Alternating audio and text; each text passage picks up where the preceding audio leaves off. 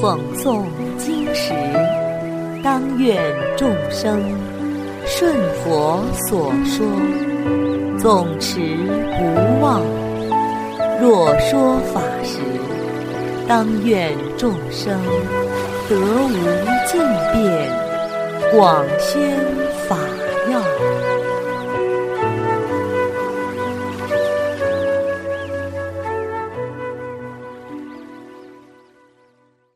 欢迎收听《同盟养正故事》。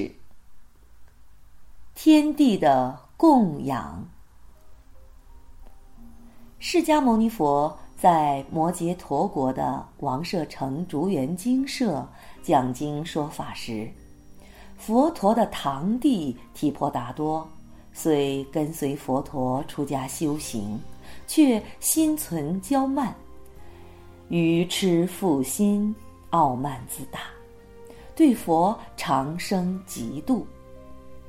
他用神通取得了摩羯陀国王阿舍氏的信任，教唆阿舍氏王颁布法令，禁止民众去精舍供养佛陀。城中信佛的人听到这个禁令。忧愁痛哭，伤心不已，悲愤之情使得天宫为之动摇。宫殿的动摇不安惊动了天帝释提桓因，即以天眼观察人间，发现由于阿舍世王的禁佛法令，佛及众僧得不到供养，王舍城的百姓。北齐嚎哭，故感天宫震动。于是天帝立即从天上下来，现身到人间，高声对民众说：“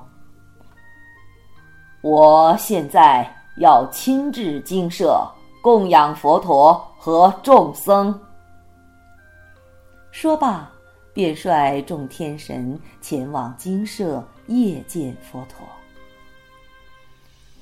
天帝来到佛陀面前，向佛陀至诚顶礼，长跪合掌说：“祈请世尊和众僧终生接受我的供养。”佛陀没有同意。天帝又说：“如果不接受终生供养，那就让我供养五年，可否？”佛陀还是没有同意。天帝又请求说：“如果不能接受五年供养，那就让我供养五个月吧。”佛陀仍然没有同意。天帝再次恳求：“如果不能接受五个月的供养，那就请佛陀和众僧。”接受五天的供养吧。这下佛陀同意了。得到佛陀许可后，天帝立即用神力把竹园精舍变得和天宫一样殊胜。只见精舍内宝楼重阁陈列，种种妙宝严饰，瑞霭纷纭，殊胜庄严。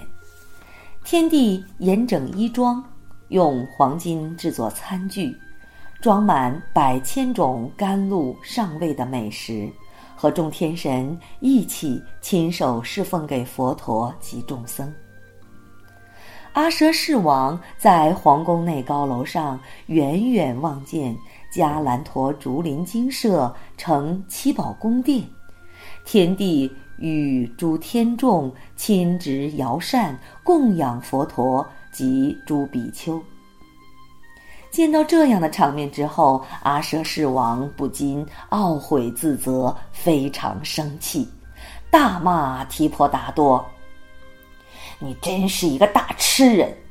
为何教我对佛不恭，颁布如此愚蠢的法令？”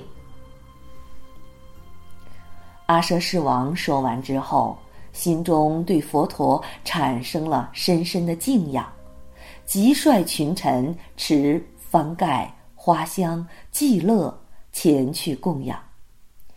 礼敬完后，连声谢罪，恳求佛祖宽恕，自此皈依佛祖，潜心修炼，悔过自新。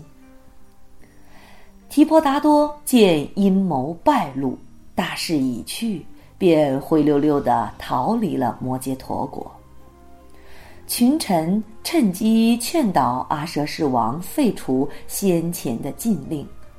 民众以后可以随时至精舍设诸摇扇供养佛陀。竹林精舍恢复供养后，供佛的民众越来越多。佛陀随缘为在场大众演说法要，与会众人心开意解而证圣果，有的证初果。有的证二果、三果，甚至有的证了四果阿罗汉，有的发了无上菩提心。天地供养佛陀的事情越传越广，许多比丘都感到前所未有。他们向佛陀顶礼请示：“请问世尊，前世中了什么福，能够让天地前来供养？”佛陀告诉大家说：“过去无量世的时候，波罗奈国有佛出世，佛号宝殿，带领比丘游化人间。到了迦赤王的国土，迦赤王听说宝殿佛要来，就带领群臣。”前去迎接，长跪请求佛陀接受为期三个月的饮食、衣服、医药、卧具四世供养。宝殿佛慈悲应允，并为王及大臣说法。加赤王欢喜踊跃，发菩提心。宝殿佛即为其受记，未来世当得成佛，号释迦牟尼，普度众生无数。佛陀告诉大家，当时的迦赤王就是我的前身。当时的群臣就是现在的诸位比丘，因为供养宝殿佛，所以无量世中不堕三途恶道，天上人间经常享受快乐，乃至今生成佛之后。仍受天地世的百味供养之福。大众闻佛说此殊胜因缘，皆欢喜踊跃，依教而行。好了，小朋友们，今天的《同盟养正》故事已经讲完了，我们下次再见。